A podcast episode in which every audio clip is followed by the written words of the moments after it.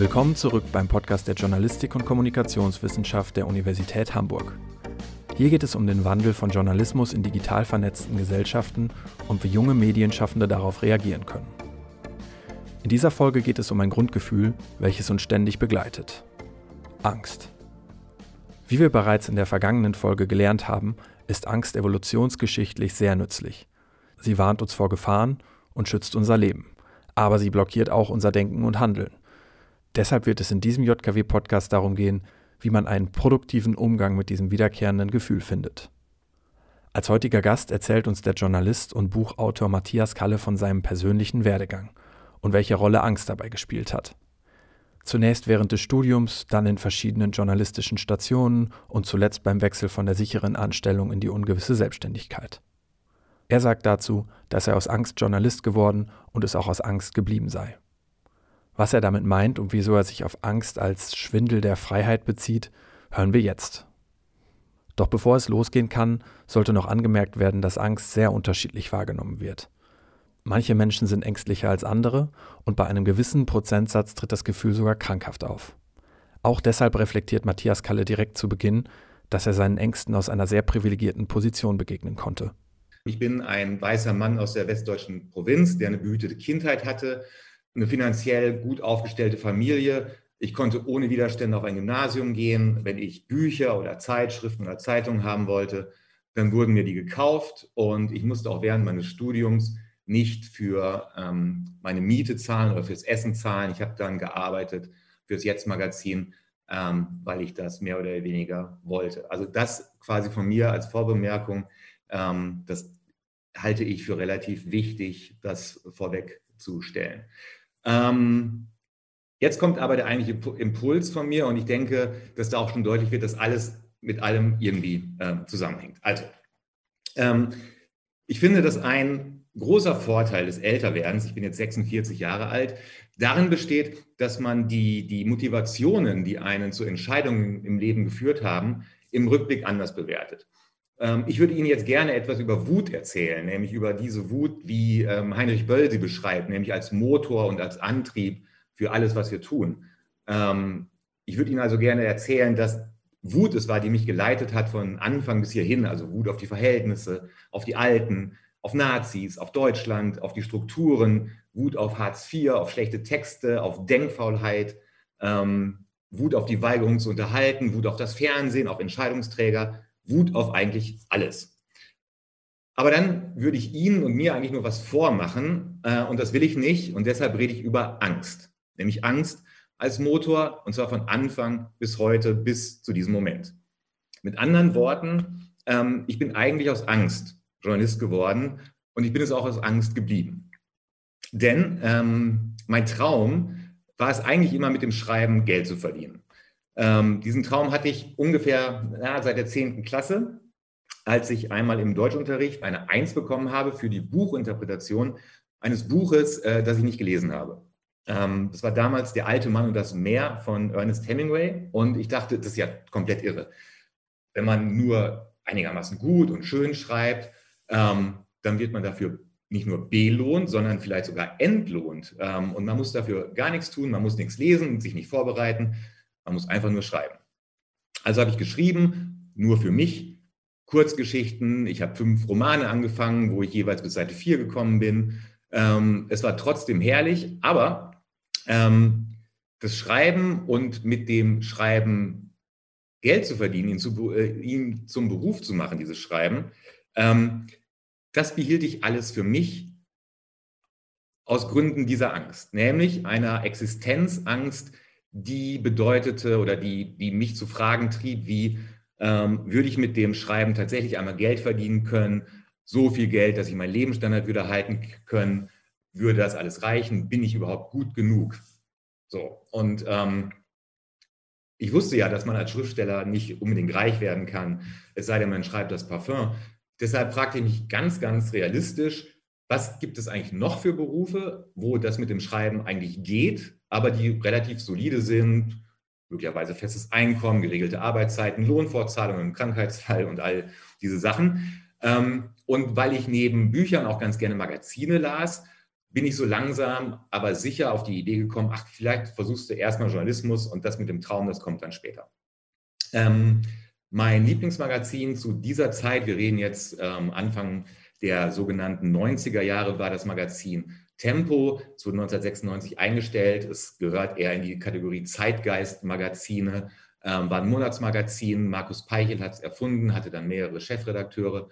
Und was ich damals lange vor dem Internet, lange, naja, nee, Privatfernsehen gab es auch schon, aber ähm, was mir so gut gefiel an diesem Magazin, war eine, eine Weltläufigkeit. Das Magazin war im Prinzip mein, mein, mein, mein Tor zu allem, was es außerhalb von Minden, wo ich aufgewachsen bin, gab. Und ich mochte die Art und Weise, wie die Geschichten erzählt wurden, wie die AutorInnen geschrieben haben. Ich mochte die Aufmachung des Magazins. Und dann bewarb ich mich dafür ein Praktikum. Ähm, das hat auch geklappt. Und dann saß ich vier Wochen ähm, in dieser Temporedaktion rum und niemand hat mit mir gesprochen. Äh, und ich war 18 Jahre alt und hatte Angst, dass mich niemand mag. Nach dem Abitur hatte ich dann Angst, äh, mich auf einer Journalistenschule zu bewerben, ähm, weil ich Angst hatte, dass ich abgelehnt werde.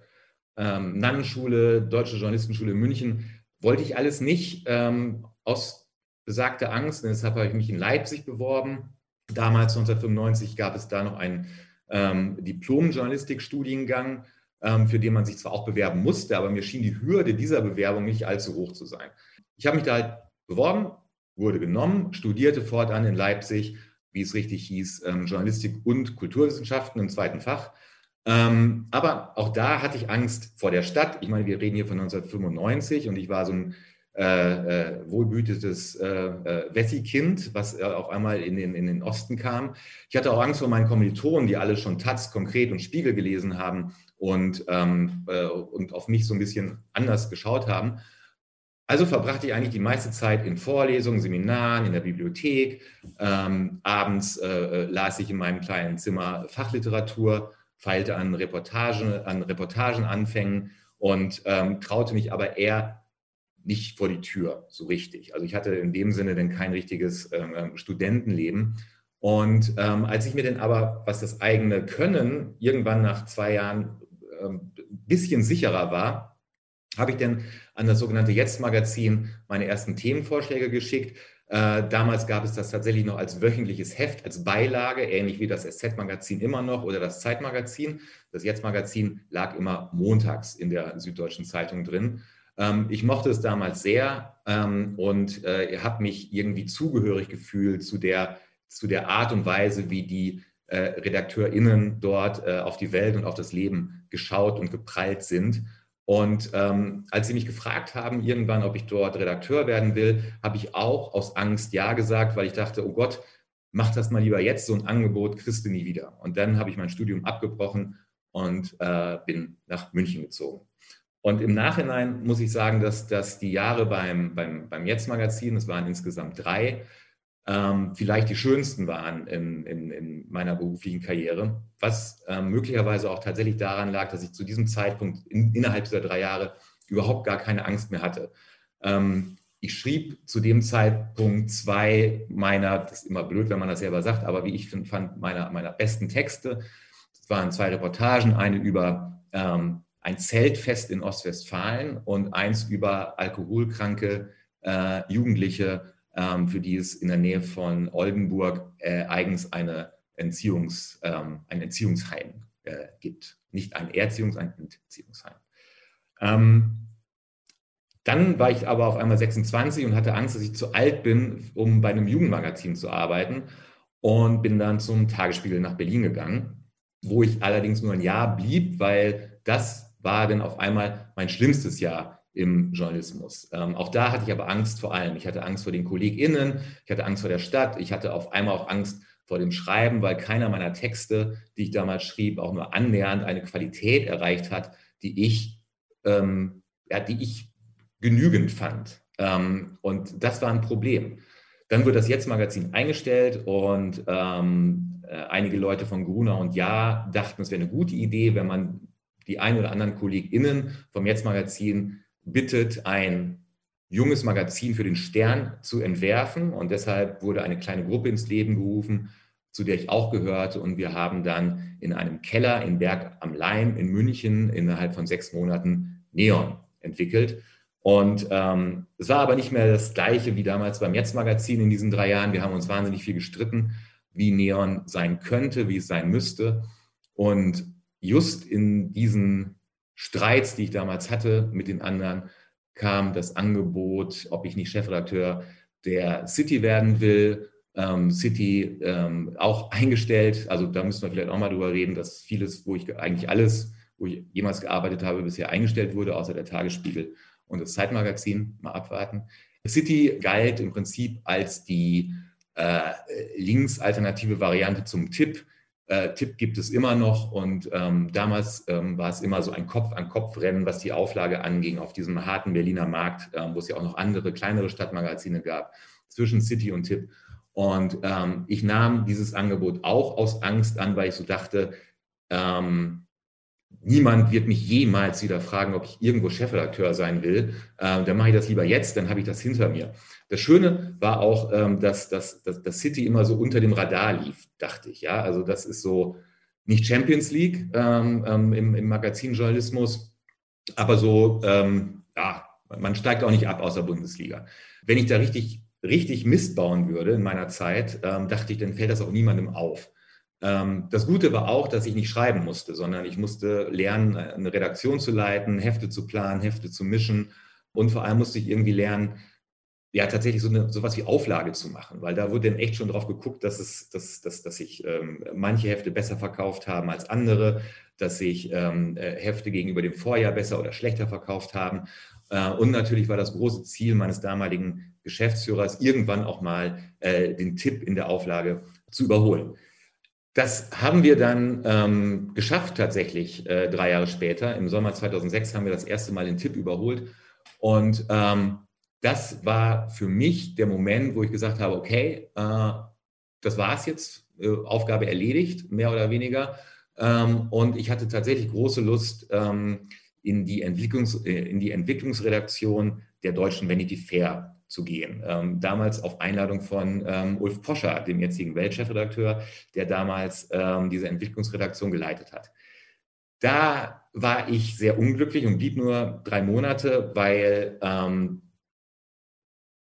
die Idee der deutschen Vanity Fair war doch eine ziemlich andere als die Grundidee der US-amerikanischen Vanity Fair, ähm, die ich äh, äh las und mochte. Und äh, weil es auch bei City mit meiner Nachfolgerin nicht ganz so gut lief, kamen wir überein, dass ich einfach wieder zur City zurückkehre. Und ähm, das war zu einem Zeitpunkt, wo ich, wo ich, wo ich 30 Jahre alt war, ähm, wo ich schon zwei der drei Bücher geschrieben hatte. Ähm, ich hatte diesen, diesen Springer-Preis gewonnen ähm, beim Jetzt-Magazin. Ähm, ich war für den Kirschpreis immerhin nur mal nominiert. Und ähm, eigentlich war das so, so ein Zeitpunkt, wo ich schon was, also irgendetwas, also wirklich was anstellen müsste, um meine sogenannte Karriere richtig, richtig zu verhauen. Und ähm, das war auch der Moment, wo ich zum ersten Mal keine, keine wirkliche Angst mehr hatte, also keine Angst mehr zu versagen oder zu verhungern. Ähm, dann ging ich zum Zeitmagazin, wurde stellvertretender Chefredakteur, ähm, aber das mit dem Schreiben, das hatte sich irgendwie echt erledigt. Also ähm, Sie haben ja im Vorfeld zwei Texte von mir äh, äh, bekommen, ein Porträt über Jan Böhmermann und äh, mein allerletzter Text fürs Zeitmagazin aus dem Jahr 2019, als ich nach 25 Jahren noch einmal für zwei Wochen Zivi war in meiner ehemaligen Zivildienststelle. Ich hoffe, Zivildienst ist einigen von Ihnen noch ein Begriff. Ähm, und diese Texte waren aber große Ausnahmen. Ja. Ich habe mich hauptsächlich um äh, das Wohlergehen äh, äh dieses Magazins gekümmert. Ähm, ich habe die Hefte gemischt, ähm, ich habe redigiert, ich hielt den Kontakt nach Hamburg, weil das Zeitmagazin sitzt in Berlin und der Rest der Redaktion, das wissen Sie, ähm, sitzt am Sperrsort in, in Hamburg. Und ähm, das machte ich die ganze Zeit und war auch okay, aber natürlich dieser ursprüngliche Traum, nämlich der Traum, Autor zu sein, Geschichten zu erzählen, der äh, äh rückte quasi immer in weiter Ferne. Aber es war okay, weil ähm, die Arbeit hat mir Spaß gemacht. Ich war innerhalb äh, der Chefredaktion zum Beispiel zuständig für die Recherchen ähm, über äh, Dieter Wedel, den äh, ersten bekannten deutschen MeToo-Fall, den damals meine Kolleginnen äh, Annabel Waber und Jana Simon recherchiert haben. Ähm, ich habe konnte mit tollen AutorInnen zusammenarbeiten, äh, die ich betreut, redigiert habe, mit denen ich über Texte gesprochen habe. Ähm, und ähm, für all das, was ich da gemacht habe, wurde ich gut bezahlt und hatte einen Vertrag, der praktisch unkündbar war. Das ist fast wie ähm, beim ZDF festangestellt sein. Also da muss schon echt ordentlich was passieren, ähm, damit man da dann rausfliegt. Und irgendwann habe ich mir gedacht, ich frage mal nach, ähm, weil ich ja nur Stellvertreter war, wie das denn ist, ob ich nicht eigentlich mit dem damaligen Chefredakteur äh, gleichberechtigt arbeiten könnte. Also zwei Chefredakteure, ein ähnliches Modell gibt es ja beim SZ-Magazin mit ähm, Tim Klotzek und Michael Ebert. Aber ähm, nee, wollten sie nicht, ging nicht. Äh, ich sollte mal schön Stellvertreter bleiben. Und äh, das war der Moment, wo ich Heinrich Böllartig eigentlich äh, meine ganze Wut hätte nehmen sollen und auch meinen ganzen Mut und kündigen weil ich sage, nö, dann äh, mache ich hier auch nie mehr weiter. Habe ich nicht gemacht, weil die alte doofe Angst wieder da war, also die Angst quasi vor dem Draußen, vor der Freiheit ähm, und eigentlich Angst vor allem, was ich nicht kannte, weil ich ja seit 15 Jahren festangestellt als Journalist gearbeitet habe und ähm, ich mir das wirklich nicht vorstellen konnte, wie das ist, ähm, wenn man auf sich alleine gestellt ist, nicht mehr jeden Tag in eine Redaktion fährt, nicht mehr am, ich glaube, 20. eines Monats ähm, sein Gehalt aufs Konto kriegt äh, und so weiter und so fort. Und das Problem war nur, dass ich zu dem Zeitpunkt denn in eine Art äh, innere Immigration ähm, mich zurückgezogen habe. Ich war irgendwie dann auch ein bisschen satt, ich war ein bisschen müde, ich war ein bisschen erschöpft, ich war auch sauer, ähm, dass, mir, dass mir dieser Job nicht, nicht, nicht, nicht gegeben wurde. Und ähm, herausgekommen aus diesem ganzen Schlamassel bin ich tatsächlich erst in dem Moment, als ich ähm, Sophie Passmann kennenlernte. Und ähm, das kam daher, dass ich äh, damals, das ist auch schon ein paar Jahre her, da war Sophie noch nicht Sophie Passmann, ähm, aber nah dran. Und ähm, ich habe Sophie damals auf Twitter gefragt, über Twitter gefragt, ob sie nicht Bock hat, für das Zeitmagazin Text zu schreiben. Äh, hatte sie Bock zu, hat sie gemacht. Äh, wir haben uns ein paar Mal getroffen und sind dann ähm, ja, gemeinsam auf die Idee gekommen, äh, so einen Podcast zu machen für die Zeit, weil es war damals, vor drei Jahren, war das die Zeit, wo äh, Zeitverbrechen wahnsinnig gut lief, alles gesagt wahnsinnig gut lief. Also als die Zeit in dieses, ähm, wir produzieren unsere eigenen Podcasts, ähm, groß eingestiegen ist. Und ähm, Sophie und ich haben ihnen die Schaulustigen angeboten, einen Fernsehpodcast. Und ähm, den haben wir mit, mit, mit großer Freude gemacht. Und ähm, die Freude, die wir dabei hatten, ähm, ist offensichtlich auch Audible äh, aufgefallen. Audible ist äh, eine Amazon-Tochter, die für Hörbücher und ähm, Podcast da ist, äh, allerdings als Bezahlmodell und nicht wie bei Spotify frei. Und ähm, die haben ähm, Sophie Passmann und mir das Angebot gemacht, einen ähnlichen Podcast wie die Schaulustigen für sie zu machen. Und ähm, das war der Moment, wo ich dachte, ja, das mache ich jetzt. Ähm, das ist jetzt vielleicht der eine Moment, ähm, der sich jetzt auftut mit 44, Hälfte warum, ähm, also Hälfte der Karriere warum. Äh, und wenn ich das jetzt nicht mache, dann bereue ich das für den Rest meines Lebens. Und ich habe dann gekündigt. Ähm, das ist jetzt zwei Jahre her. Den Podcast, den wir bei Audible gemacht haben, gibt es auch nicht mehr seit dem Sommer. Ähm, was es jetzt aber wieder gibt, ist Angst. Ich habe jetzt wieder Angst, aber es ist jetzt eine andere Angst. Und ich verstehe diese Angst, die ich am Anfang ähm, beschrieben habe, jetzt auch ein bisschen besser.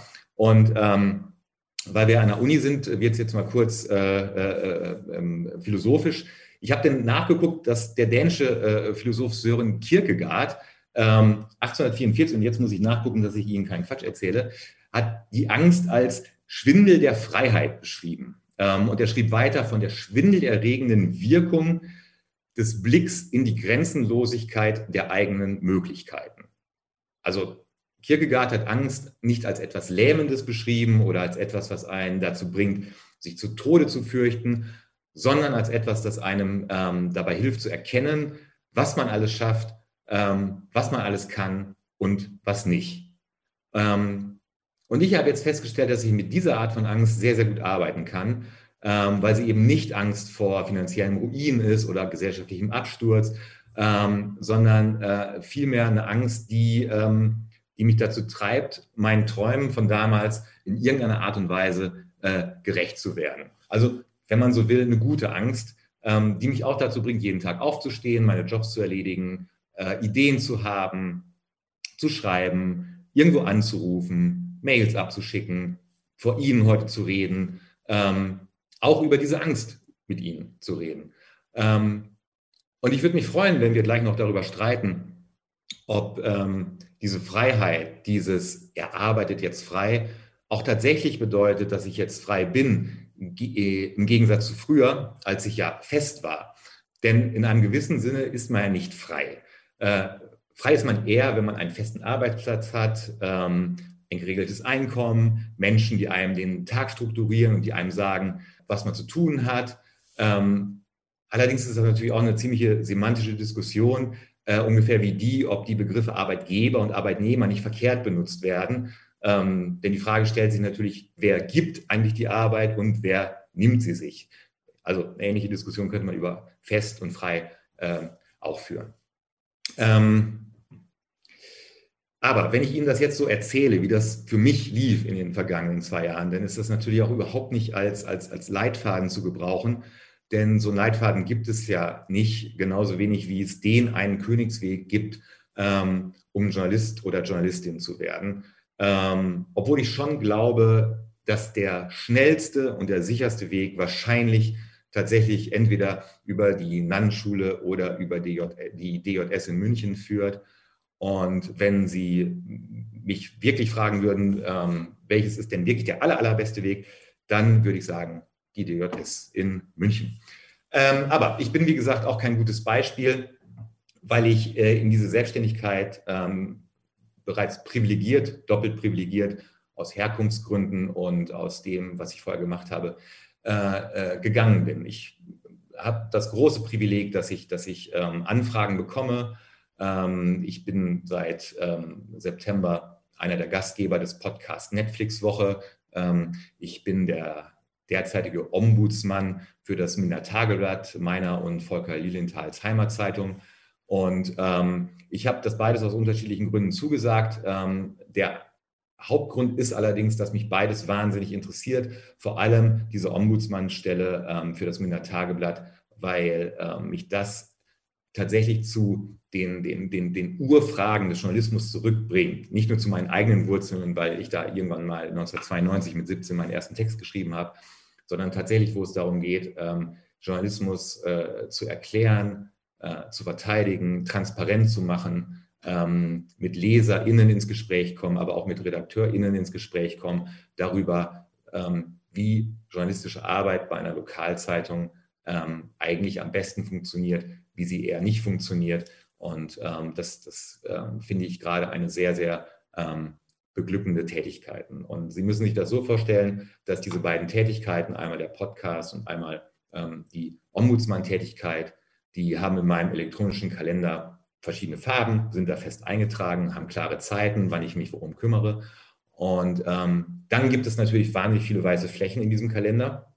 Und diese weißen Flächen, die sind das, ähm, was, was Kierkegaard die Grenzenlosigkeit der eigenen Möglichkeiten nennt. Also ähm, da sehe ich sie dann, wenn ich diesen Kalender aufmache. Und das sind diese, die Möglichkeiten, dass ich schreiben kann. Ähm, ich schreibe einen Newsletter ähm, über das Fernsehen bei Steady. Äh, großartige Erfindung, können wir vielleicht auch nochmal drüber sprechen. Ähm, mit diesem Newsletter verdiene ich gar kein Geld, den liest auch niemand.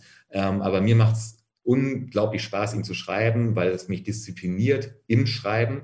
Ähm, äh, ähm, jede Woche freitags erscheint der. Ähm, das macht mir wahnsinnig viel Spaß. Ähm, und dann gibt es immer noch genug weiße Flächen und die fülle ich damit, dass ich einfach dem Traum gerecht werden will, den ich, den ich mit 15, 16, 17 hatte, indem ich einfach schreibe, ähm, von dem ich noch nicht weiß, ob das jemals erscheinen wird, was das eigentlich ist. Ist das ein Roman? Ist das eine Fernsehserie? Ähm, ich habe keine Ahnung, aber ich schulde mir dieses Schreiben und bin sehr, sehr froh, dass ich diese weißen Flächen, diese grenzenlosen Möglichkeiten habe, durch diese anderen Sachen, diese Sachen ähm, zu schreiben. Ähm, dadurch habe ich natürlich mehr Zeit, da ich verdiene aber auch sehr, sehr viel weniger als früher. Ähm, und ich habe aber auch mehr Zeit, obwohl ich mehr arbeite. Das will ich Ihnen auch kurz erklären. Das liegt einfach daran, dass ich nicht mehr abhängig bin und da kommt das sogenannte Freie vielleicht auch zum Tragen.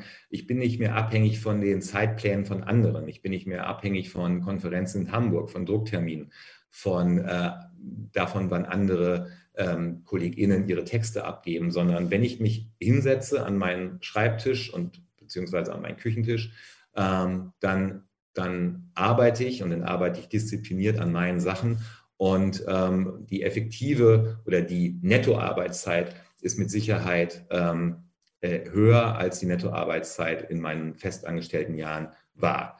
Ähm, früher saß ich in Konferenzen rum, ich musste telefonieren, das zog sich natürlich alles hin. Und jetzt ist es anders und das ist das Schöne und das ist vielleicht dann auch tatsächlich ähm, das Freie, ähm, wenn man so will. Und deshalb kann ich Ihnen heute sagen, ähm, dass, es, dass ich mir nichts vorstellen kann, äh, das mich wieder zurück in eine Festanstellung treiben könnte.